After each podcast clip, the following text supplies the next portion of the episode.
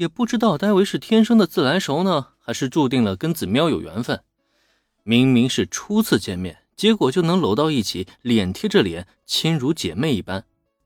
这让林恩见状不禁无奈吐槽：虽然他并不觉得中野子会拒绝自己，但是也不能让戴维这个笨蛋高兴的太早啊。哎，对啊，那子喵，你要不要加入我们的乐队？等来年入学后，再加入轻音部，成为我们的一员。听到林的吐槽，平泽唯也是反应了过来，忙不迭的转头看向中野子，一双萌萌的大眼睛瞪了个老大，映射着满满的憧憬和期盼。我。突如其来的邀请，犹如天上掉下的馅饼，已经把中野子砸个晕晕乎乎了。也难怪，毕竟那可是目前网络上最火，也是最知名的偶像乐队组合。短短时间内发布的数个作品，无一不是引爆网络，成为现象级的网络神作啊！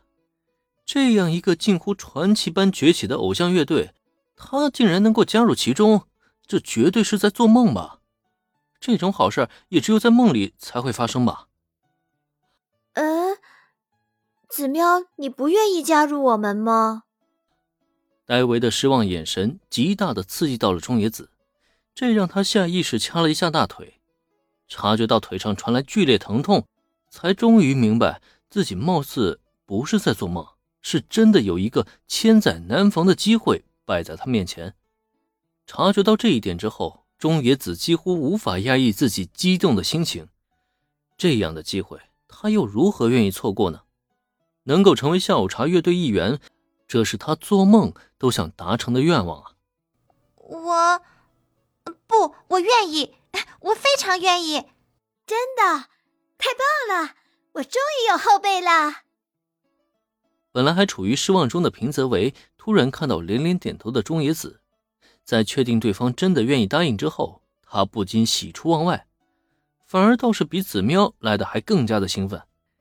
就见他怀抱着中野子，连连的跳跃欢呼，这样的一幕，甚至让林妹子都看不过去了。既然成了前辈，你就拿出一点前辈的样子来呀！对于乐队纳新仪式，秋山林其实也是挺高兴的。尤其林恩对于轻音部的未来着想，更是得到了他的强烈认同，觉得这是一件非常好的事情。况且对于眼前这个可爱的后辈呢，他也是有着极大的好感。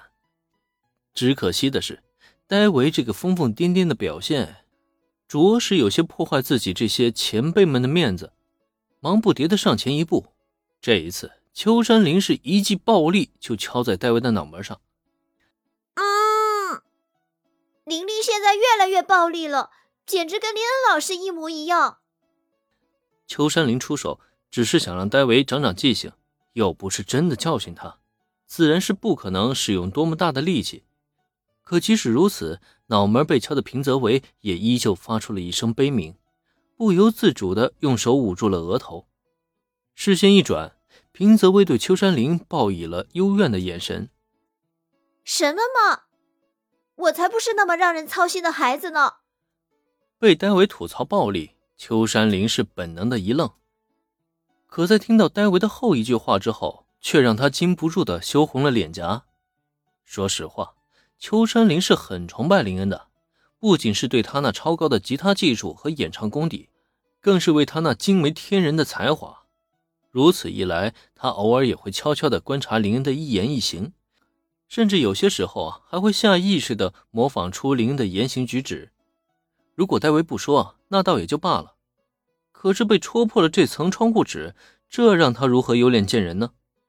几乎是下意识的，一抹绯红自秋山林妹子的脖子涌现，以肉眼可见的速度遍布了她那精致的脸蛋。可以预见，在强烈羞耻心下，她有极大可能会捂着脸转身就逃。当然。也有可能是抱头蹲地逃避这一切，但是无论是哪一种结果，都不是林恩想要看到的。因为在这一刻，还没等秋山林有所反应呢，就见林恩已经率先一步，同样出手敲在了戴维的额头上。你以为这都要怪谁啊？啊，还不是因为你和绿太脱线了，一直都让我和林同学很操心啊。